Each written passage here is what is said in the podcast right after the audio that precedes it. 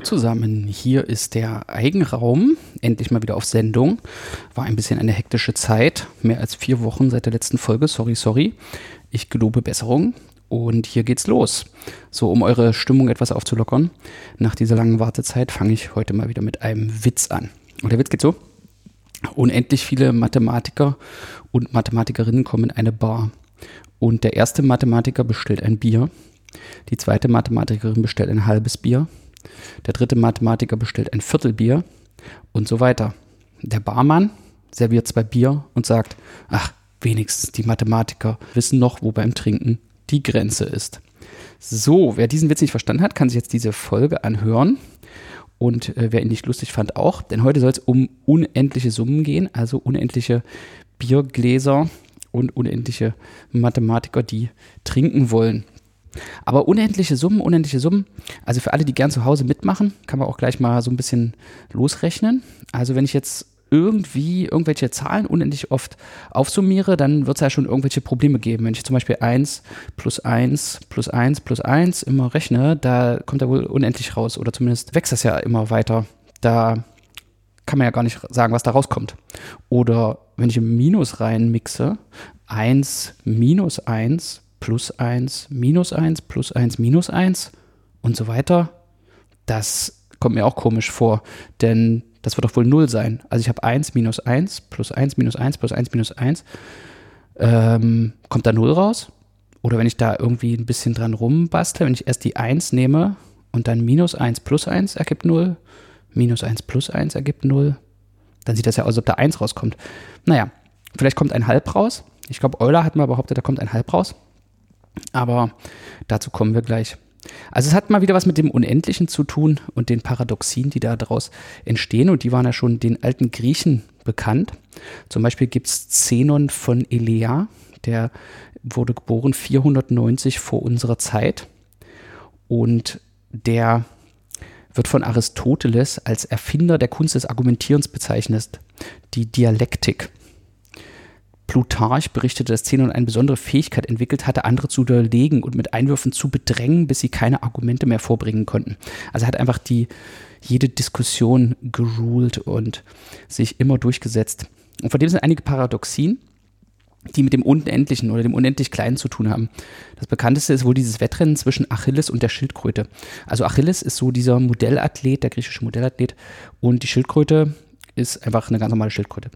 Also der Achilles, der kann ja ziemlich schnell rennen und die gewöhnliche Schildkröte eben nicht so schnell. Und die machen jetzt ein Rennen. Das ist also jetzt die Geschichte, die sich Zenon ausgedacht hat, um alle Argumente zu gewinnen. Und das Rennen ist aber ein bisschen unfair, weil Achilles ja viel schneller ist. Und deswegen kriegt die Schildkröte Vorsprung, ein Meter. Okay, und die Paradoxie geht jetzt so: Während Achilles nach dem Start diesen einen Meter läuft, also aufholt zur Schildkröte, läuft die Schildkröte ja schon weiter. Sie ist zwar langsam, aber sie läuft schon weiter. Und Achilles, wenn er diesen einen Meter überwunden hat, sieht sich mit dem Problem konfrontiert, dass die Schildkröte Vorsprung vor ihm hat. Der Vorsprung ist zwar kleiner geworden, aber es ist noch ein Vorsprung da. Also macht sich Achilles wieder auf den Weg, um diesen Vorsprung aufzuholen. Wenn er diesen Vorsprung aufgeholt hat, hat sich die Schildkröte aber wieder weiter bewegt. Und wenn er diesen erneuten Vorsprung aufgeholt hat, hat sich die Schildkröte wieder weiter bewegt. Ergo kann Achilles die Schildkröte niemals einholen. So, das ist natürlich auch den Griechen damals schon klar gewesen, dass das Quatsch ist. Achilles würde die Schildkröte überholen und zwar sehr schnell. Und trotzdem hat man dieses, ja, fast schon mathematische Problem vor sich, was da passiert. Aber selbst im 20. Jahrhundert wird noch darüber gestritten. Also nachdem diese ganze Mathematik, über die ich heute rede, schon bekannt war, wurde immer noch darüber diskutiert. Da gibt es zum Beispiel Thomsons Lamp, ein Gedankenexperiment, aus der Mitte des 20. Jahrhunderts. Und da geht es um eine Lampe, die wird immer wieder an- und ausgeschaltet in immer kürzeren Abständen. Also nach einer Sekunde wird die Lampe angeschaltet, nach einer halben Sekunde wird die Lampe ausgeschaltet, nach einer Viertelsekunde wird sie wieder, nach einer weiteren Viertelsekunde dann, wird sie wieder angeschaltet, nach einer weiteren Achtelsekunde wird sie wieder ausgeschaltet und so weiter. Und wenn man die mathematische Analyse macht, dann hat man diese unendlich vielen Schaltvorgänge und kommt darauf, dass diese unendlich vielen Schaltvorgänge in zwei Sekunden passen. Und dann fragt man sich, was ist mit dieser Lampe, Thompson's Lamp, was ist mit Thompson's Lamp passiert nach diesen zwei Sekunden? Ist sie an? Ist sie aus? Nun gut, also ich habe Kinder, die spielen auch gern mit so Sachen rum wie Schaltern. Deswegen ist mir die Antwort klar, die Lampe ist kaputt, denn so viele Schaltvorgänge hält so eine Lampe nicht aus.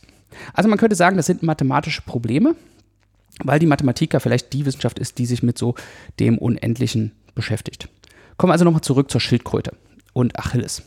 Das mathematische Konzept, was dahinter steckt, sind Reihen und das ist der Fachausdruck für unendliche Summen.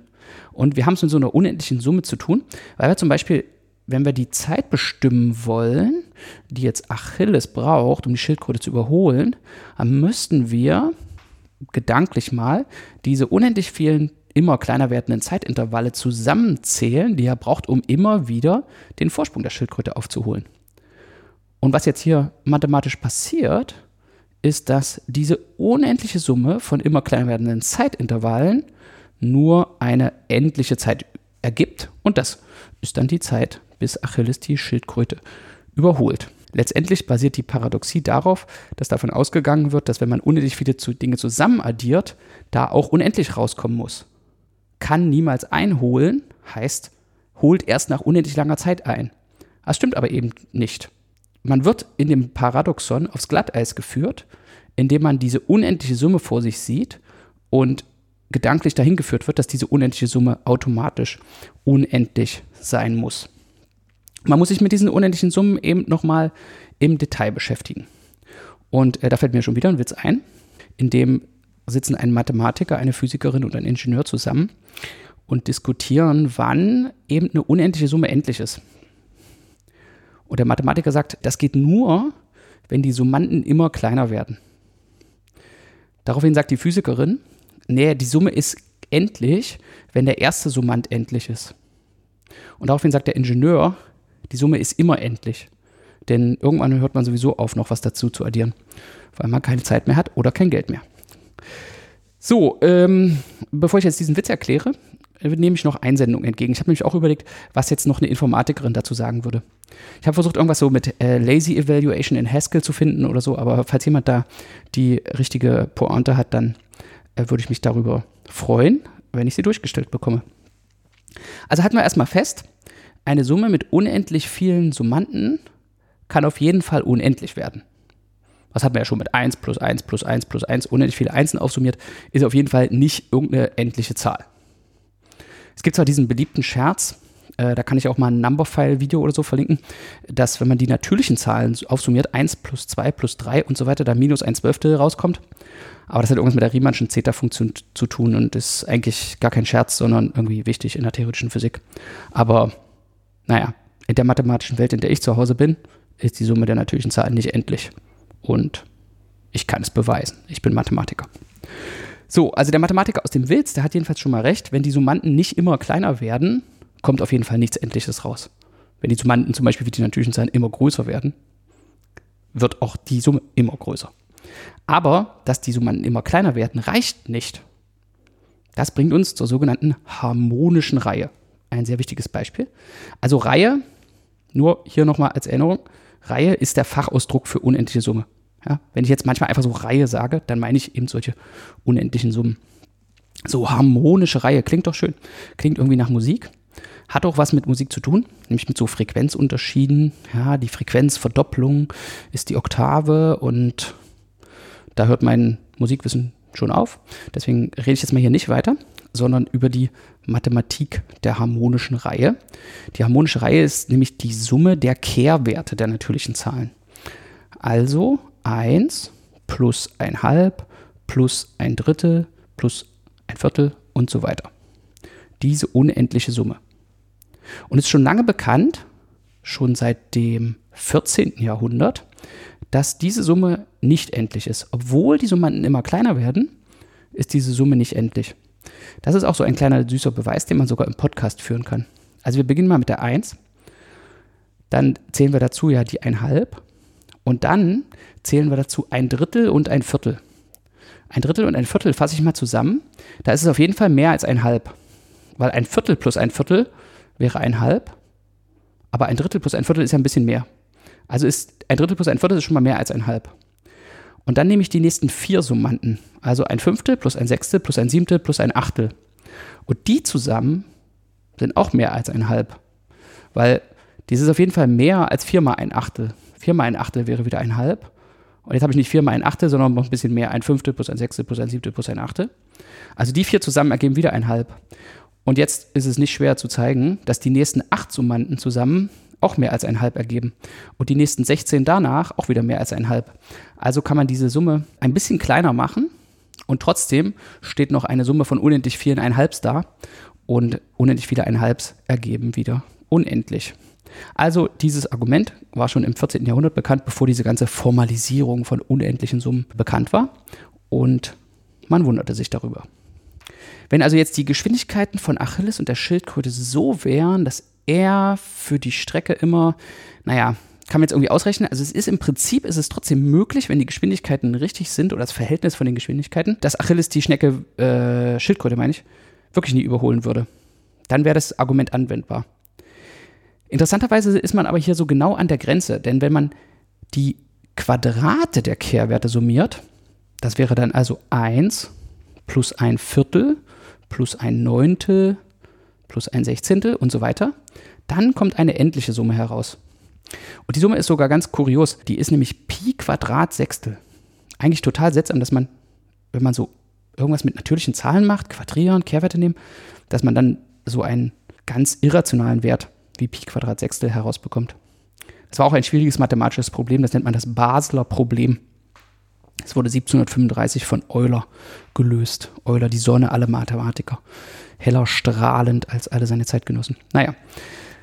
Auch in diesem Zusammenhang interessant ist der Brunsche Witz, den ich auch gern erzähle und auch schon mehrfach in Podcasts erzählt habe. Die Summe der Kehrwerte der Primzahlen zum Beispiel ist auch unendlich. Nimmt man aber die Summe der Kehrwerte der Primzahl Zwillinge, also Primzahl Zwillinge sind so zwei Primzahlen, die genau Abstand 2 haben. Zum Beispiel 5 und 7 oder 3 und 5 sind Primzahlzwillinge, aber die werden dann immer weniger. Man weiß gar nicht, ob es unendlich viele Primzahlzwillinge überhaupt gibt. Und obwohl man nicht weiß, ob es unendlich viele Primzahlzwillinge gibt, hat man schon den Wert ausgerechnet, wenn man die Kehrwerte nimmt und alle aufsummiert. Also was da rauskommt, weiß man. Aber da unendliche Summen auch endliche Werte ergeben, weiß man deswegen trotzdem nicht, ob es unendlich viele Primzahlzwillinge gibt. Verrückt, oder? Und das ist so witzig, das nennt man den Brunschen Witz. Okay, aber wie formalisiert man nun dieses Nachdenken über äh, unendliche Summen und wie untersucht man sowas? Wie könnte Euler das Basler Problem lösen? Und die heutige Formalisierung basiert auf dem Begriff des Grenzwerts einer Zahlenfolge. Also eine Zahlenfolge ist einfach genau das, was man denkt. Eine Folge von Zahlen. Also die erste Zahl, zweite Zahl, dritte Zahl, also eine Folge von Zahlen. Und um die unendliche Summe zu modellieren, betrachtet man sie als Zahlenfolge. Und zwar, jetzt kommt der Witz oder die Einsicht, als Folge von Summen bis zum Endensummanden. Statt eine unendliche Summe zu betrachten, die gleich alle unendlich vielen Summanden hat, betrachte ich erstmal die Summe nur bis zum ersten Summanden. Und das Ergebnis, wenn ich nur, nur den ersten Summanden nehme, ist mein erstes Glied meiner Zahlenfolge. Wenn ich die Summe aus dem ersten und dem zweiten Summanden nehme, kriege ich was raus. Das nenne ich den zweiten Eintrag meiner Zahlenfolge. Und wenn ich die ersten drei aufsummiere, kriege ich den dritten Eintrag. Und wenn ich die ersten vier aufsummiere, den vierten Eintrag und so weiter und so fort. Und so konstruiere ich eine Zahlenfolge. Das nennt man die Folge der Partialsummen, also der teilweisen Summen. Und jetzt konnte man die vielleicht wichtigste Konstruktion der mathematischen Analysis in Stellung bringen, den Grenzwert. Man sagt, die unendliche Summe konvergiert oder da kommt etwas raus, wenn diese Partialsummenfolge sich irgendwann nicht mehr ändert. Also wenn das Zuaddieren von den ganzen späteren Summanden eigentlich egal ist. Oder nur noch ganz, ganz wenig den Wert ändert. Und das ist auch die einzige Möglichkeit. Wenn ihr den Wert noch viel ändert oder der unendlich lange irgendwie rumfluktuiert, dann kann man eben der unendlichen Summe keinen Wert zuordnen.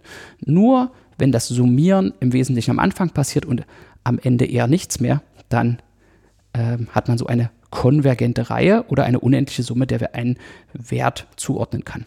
Ja, das wird jetzt alles mit dem Begriff der mathematischen Konvergenz von Zahlenfolgen formalisiert. Also das kann man jetzt für die Fans auch noch genau ausdrücken. Also die Zahlenfolge heißt konvergent gegen einen Grenzwert, wenn für jeden beliebig kleinen Abstand von dem Grenzwert alle bis auf endlich viele von den Folgengliedern nah an diesem Grenzwert sind. Und das muss für jeden kleinen Abstand gelten, egal wie klein der Abstand ist. Ja, also die Folge kann gar nicht anders als in allen beliebig kleinen Umgebungen von dem Grenzwert ihre Werte zu nehmen, alle bis auf endlich viele. Und die endlich vielen, die denkt man sich ja eben am Anfang. Okay, und somit kann man also sowas ausdrücken, dass eine unendliche Summe einen Wert ergibt. Hat auch in der Mathematikgeschichte eine Weile gedauert, bis man so eine elegante Definition gefunden hatte. Also viele von den Dingen, die ich heute schon erwähnt habe, die sind vor dieser Definition passiert. Das ist eher so eine 18. bis 19. Jahrhundert Entwicklung. Und das ist ja auch eine allgemeingültige Definition, die auf der Mengenlehre letztendlich und auf Eigenschaften von den reellen Zahlen basiert. Und in der Geschichte war man eben schon mit konkreten Beispielen wie zum Beispiel der harmonischen Reihe beschäftigt. Und ihre Divergenz kann man ja zeigen, ohne diese allgemeine Definition zu benutzen. Jetzt habe ich schon wieder Divergenz gesagt. Also Divergenz ist das Gegenteil von Konvergenz. Divergenz bedeutet eben, dass die unendliche Summe keinen Wert sich zuordnen lässt. Genauso hat man das Problem, wenn man zum Beispiel diese 1 minus 1 plus 1 minus 1 Folge betrachtet.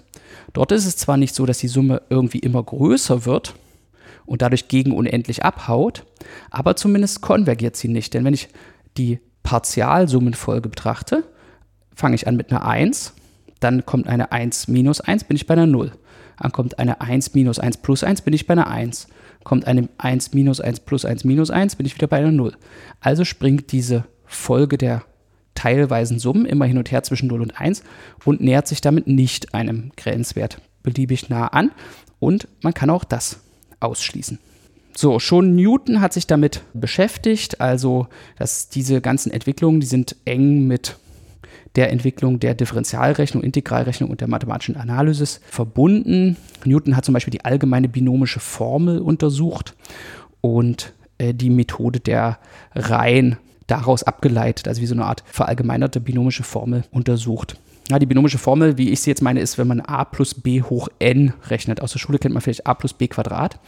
Und dann, wenn man ein bisschen mehr sich damit beschäftigt hat, lernt man auch die allgemeine Summe kennen für a plus b hoch n. Das ist eine Summe mit n plus 1 Summanden, in der auch die Binomialkoeffizienten vorkommen. Und binomische Formel, also mit Binom, weil a plus b ein Binom ist.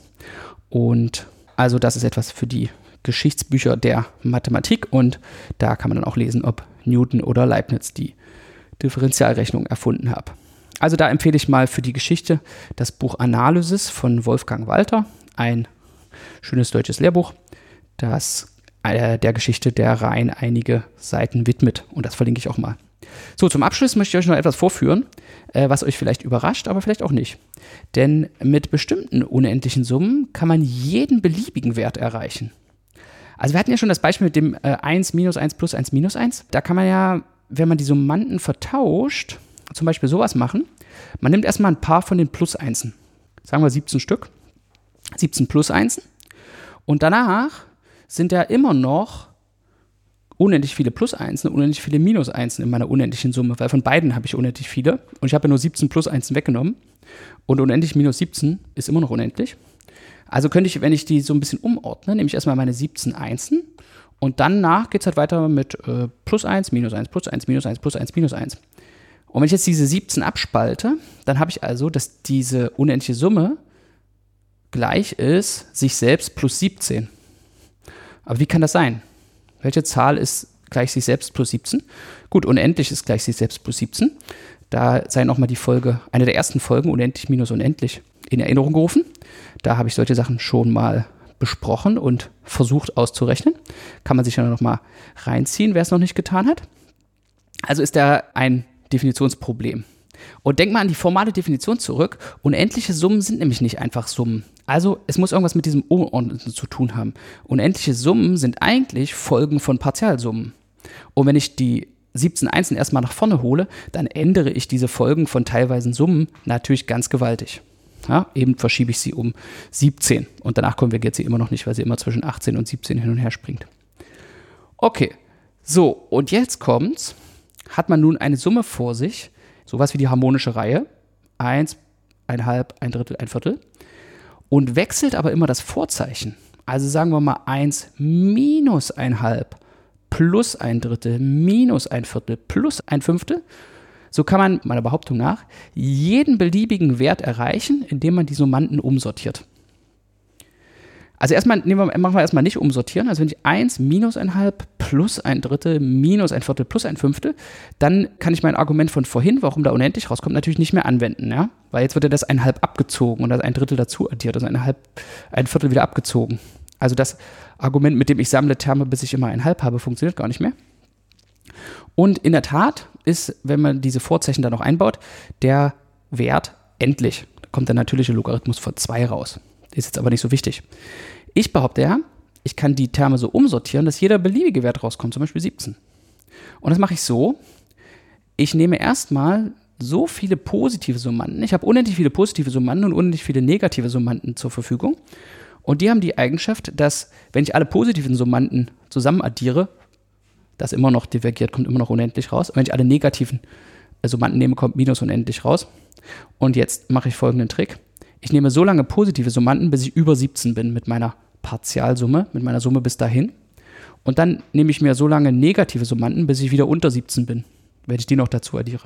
Dann nehme ich wieder, wieder positive Summanden, bis ich wieder über 17 bin. Und nehme ich wieder negative Summanden, bis ich wieder unter 17 bin. Und weil meine Summanden immer kleiner werden und ich die von vorne wegnehme, nähere ich mich damit der 17 beliebig nahe an. Gut, das war jetzt kein formaler Beweis, aber das ist eine Beweisidee, die sehr weit trägt. Ja, also man muss die Details noch ausarbeiten, aber das ist eigentlich der Beweis von einem sehr wichtigen Satz, dem großen Umordnungssatz von Riemann, der auch eine sehr interessante Geschichte hat. Also Riemann ist dann schon eher Richtung 19. Jahrhundert und die Mathematik wäre nicht die Mathematik, wenn sie nicht auch dieses Phänomen der Umordnung untersucht hätte. Also die Frage, wann kann man denn in einer unendlichen Summe die Reihenfolge vertauschen? Stellt sich nämlich raus, dass wenn ich diese Summe der quadratischen Kehrwerte nehme, 1 plus ein Viertel plus ein Neuntel plus ein Sechzehntel und so weiter, dass ich da beliebig umordnen kann. Da ist die Addition wirklich kommutativ. Es kommt immer der gleiche Wert raus. Auch wenn die Folgen von Partialsummen dort auch unterschiedlich werden durchs Umordnen, kommt dort immer der gleiche Wert raus. Und die Mathematiker hat das Problem aufgeklärt. Man nennt eine so eine unendliche Summe, eine Reihe absolut konvergent, wenn auch nach dem Nehmen von Absolutbeträgen von jedem Summanden immer noch eine konvergente Reihe rauskommt. Und solche absolut konvergenten Reihen, die kann man umsortieren und der Reihenwert ändert sich nicht. Und naja, mein Beispiel, was ich eben für die 17 genommen habe, das war ja die harmonische Reihe noch extra mit Vorzeichen. Das heißt, wenn ich von allen den Absolutbetrag nehme, sind die Vorzeichen genau wieder weg und ich bekomme die divergente harmonische Reihe. Und dieser Umordnungssatz, dass man jeden Wert erreichen kann, der betrifft eben genau die Reihen, die konvergent sind, aber nicht so absolut konvergent, nachdem man die Beträge nimmt. Sowas gibt's. Okay, also es gibt noch viel, viel mehr darüber zu lernen. Das wäre dann aber eher der Inhalt eines Grundlagenausbildung in mathematischer Analysis, die ich natürlich jeder und jedem, die das hier hören, nahelegen kann, äh, sich in Mathematik weiterzubilden, zum Beispiel aus dem Buch von Wolfgang Walter oder in einer schönen Vorlesung in Magdeburg. Aber ihr könnt natürlich auch einfach den Podcast hören und die Beispiele mitdenken. So, das war's zu den unendlichen Reihen. Es gibt zwar sicher fast noch unendlich viel mehr dazu erzählen, bevor das hier konvergiert wäre als Story, aber ich sage euch trotzdem mal Tschüss. Hoffe, es hat euch ein bisschen Spaß gemacht. Folgt dem Eigenraum auf Mastodon und kommentiert fleißig oder folgt, wo immer das möglich ist. Und wenn es euch gefallen hat, empfehlt uns weiter, gebt fünf Sterne, abonniert die Glocke oder was auch immer ihr sonst so tut, um eure Freude auszudrücken. Ich danke euch. Bis bald. Tschüss.